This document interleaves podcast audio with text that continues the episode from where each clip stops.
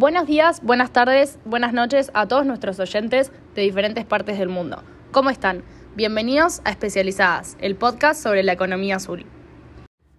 Hoy en Especializadas vamos a comentarles de qué se trata el Plan A, propuesto por Gunter Pauli, el reconocido autor de la economía azul para nuestro querido país. Nosotras somos Catalina Pisula, Catalina Fernández, Josefina Harris y Luján González y dedicaremos el capítulo de hoy para comentarles sobre uno de los casos que propone Pauli para que nuestra sociedad sea más sostenible, las fibras silvestres.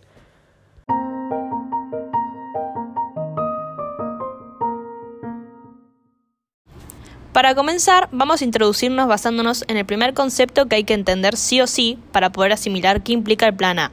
En pocas palabras, ¿qué es la economía azul? Básicamente consiste en utilizar lo que tenemos localmente disponible para sumar valor y producir bienes útiles sin daño al medio ambiente y creando buenos puestos de trabajo. Aprovechar algo que estaba ahí pero no se conocía.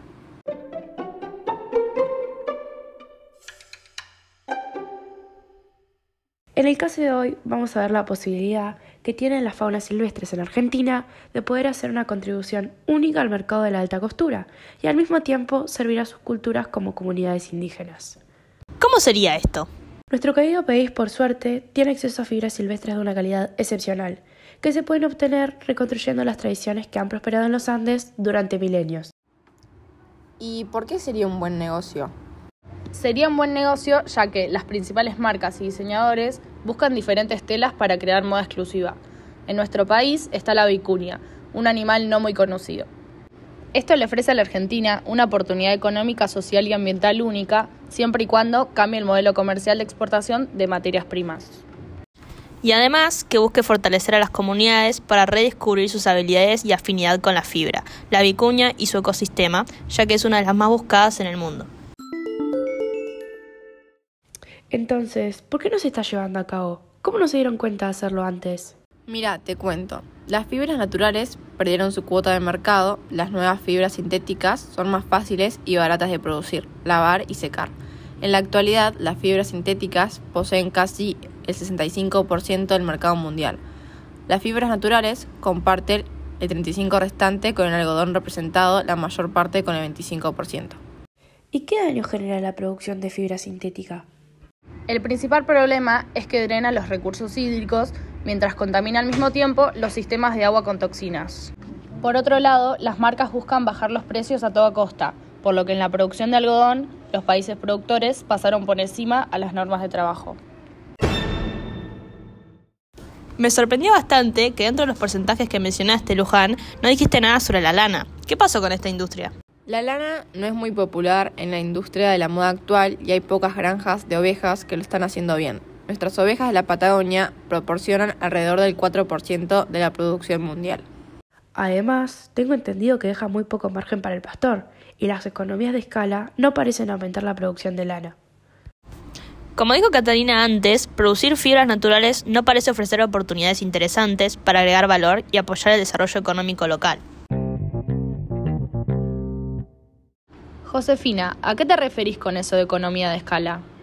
Tiene que ver con la situación de producir los bienes o servicios a mayor escala, pero a un costo menor por unidad, como las fibras sintéticas.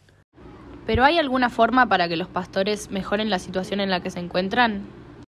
Podrían recortar costos, podrían poseer la mayor cantidad de cabras posibles, eso les ayudaría a reducir los gastos generales para lavar, hilar, teñir, tejer, coser y vender la lana. La naturaleza solo puede mantenerse y regenerarse cuando se asegura por primera vez el sustento de los pastores. Eso significa subir sustancialmente el precio que los pastores reciben por el cashmere. Aumentan sus ingresos cuando se introduce un modelo de integración vertical desde la lana a la prenda, donde el agricultor obtiene el 10% del precio de un suéter pagado por el cliente. El agricultor participa directamente en el éxito de la calidad del producto. ¿Y en qué beneficia este modelo de integración vertical? Aumenta las oportunidades para que los artesanos locales contribuyan con sus habilidades únicas y ganen una parte importante de los ingresos que pueden comenzar a circular en la economía local.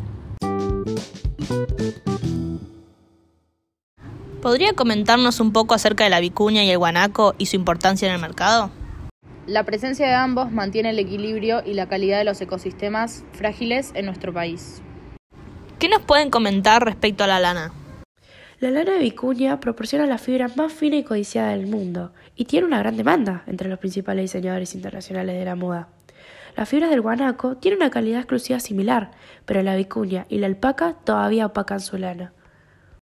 Debido a la suavidad y exclusividad de la lana de vicuña, ¿se puede decir que es la más cara en el mercado? El precio de mercado de la lana de vicuña es casi 10 veces mayor que el precio del cashmere y más de 100 veces mayor que la lana de oveja.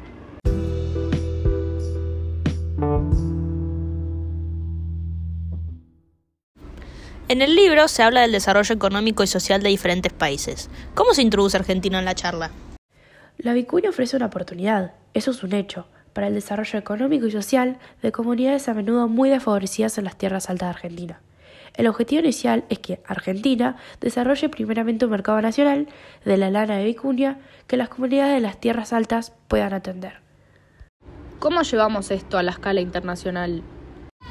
Hay una oportunidad para conectar a los productores locales con clientes internacionales que garanticen, como en el caso de Kashmir, de Mongolia, que el valor se crea y se realiza donde corresponde y de esa manera puede generar el mayor impacto. Pero, ¿la forma de venta es igual?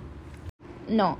Los ingresos de los productores artesanos deberían estar vinculados al precio de venta final de los productos y no al peso de los tejidos que producen.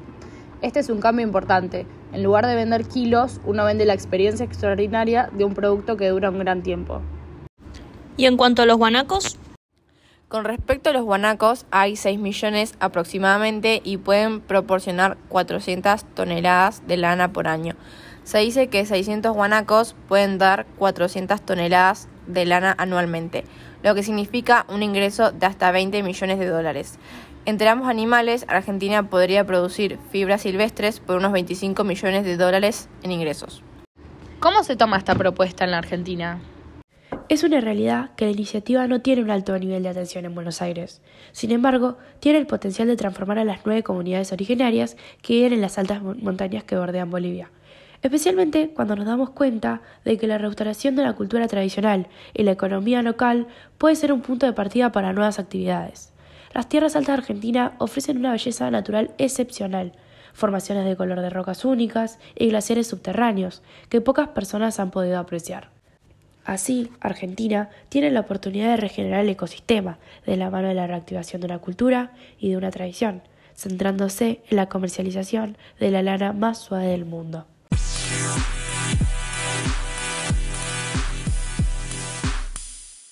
Muchas gracias por su atención, espero que les haya gustado.